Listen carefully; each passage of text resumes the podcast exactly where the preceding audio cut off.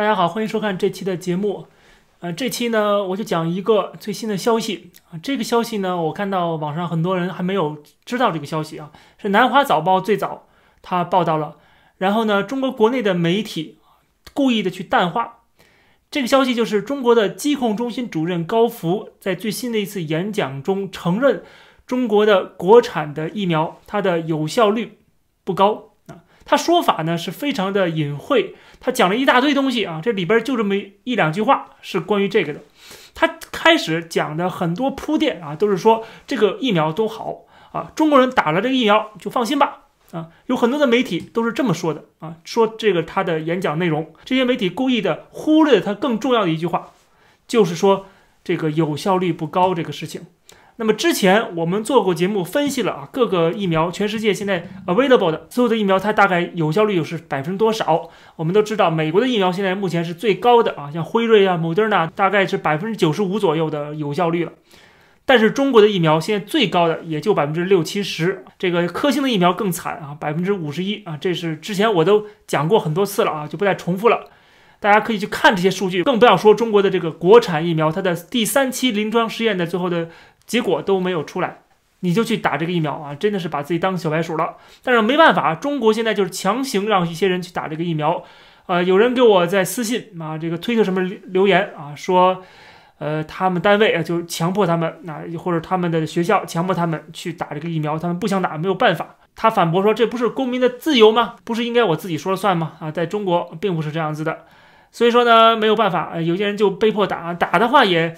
呃，怎么说呢？可能也打不死啊。当然了，在香港确实有不少人打死了，但是我们不知道具体的这个呃科学的数据啊，医疗的这个资料到底是怎么回事儿。我也不愿意轻易的去下一个论断，就是说中国的疫苗打死人了啊！我不愿意这么说啊，我们还是要严谨啊。但是这个疫苗的有效率，这是大家都尽人皆知的事情，隐瞒不了的。有的疫苗打了跟没打差不多啊，就是碰运气，完全是。所以说这高福这一次就承认了这一点啊，他说了，说中国的有效率不高，所以说要想办法改变这个现实。那怎么能改变呢？他提到了几点啊，其中就包括了说这个混合使用不同的疫苗。啊，这是一个办法，还有一办法就是增大剂量以及增加打的次数。就是中国的国产疫苗啊，可能你得打三次、四次才行啊，而这个美国疫苗打两次就可以了啊，甚至这个强生的只打一次就可以了。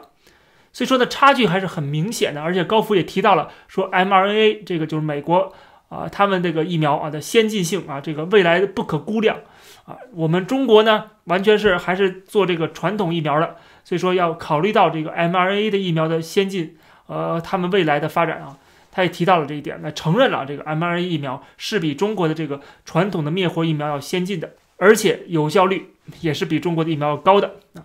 那么你说啊，那么是不是副作用就大呢？不好意思，你去看看国药的疫苗的副作用多少你去看看这个疫苗的说明书上有多少条副作用啊？这是全世界副作用最大的疫苗，最多的疫苗。就是这个国药的疫苗，当然你不懂翻墙，或者是你天天的看微信公众号，天天看这些经过过滤的审查的内容，啊，你当然都不知道这些东西啊，而且你也不相信这东西啊，天天给你这个灌输意识形态啊，你觉得这些都是假的，都是帝国主义亡我之心不死的啊，我就相信我们祖国，我就相信我们的共产党，我们相信政府，相信环球时报，那这样的人真是没有无药可救，可以说，当然了，能够看我节目的人还是。有有救的希望的啊！即使是小粉红啊，来看我这个节目，为了骂我来看。有人给我留言说了，说以前是小粉红，看了我的节目之后啊，开窍了，能够做到一个启蒙的作用。当然，我听到这样的说法也是会有些开心的啊，会有一些开心的。虽然我一直在强调说我没有想改变任何人，我也改变不了多少人啊，但是确实有人能被我改变了，那也是一件好事吧。那么总之呢，就是高福本人他毕竟是留过洋的啊。这个吃过洋墨水的，他跟美国的疾控中心呢，还有其他的国家的一些呃这个医疗的顶尖的人员啊，都是关系非常的密切。所以说呢，他啊是个聪明人，他知道怎么回事儿。所以说，在他的演讲中啊，把这些重点内容都透露出来了。虽然占的篇幅比较小，虽然他讲的比较隐晦啊，不愿意刺激到中国的这些。呃，现在的这种风气啊，就是一言不合就说你是汉奸走狗卖国贼啊，说你是不怀好意，见不得中国好。那么在这个关于中国问题的研究方面啊，我觉得《南华早报》还是啊那个抓的比较准的啊，就是高福刚讲完话，南华早报就可以把他讲话内容里边的这个隐藏的重点啊给讲出来。我觉得是观察中国的一个啊很好的一个渠道之一吧。还是得感谢中共的党内斗争，能够有不同的声音。南华早报本身是马云拥有的嘛，他之前也爆出了这个习近平的最大的亲信栗战书的家族在香港的资产，包括栗战书女儿。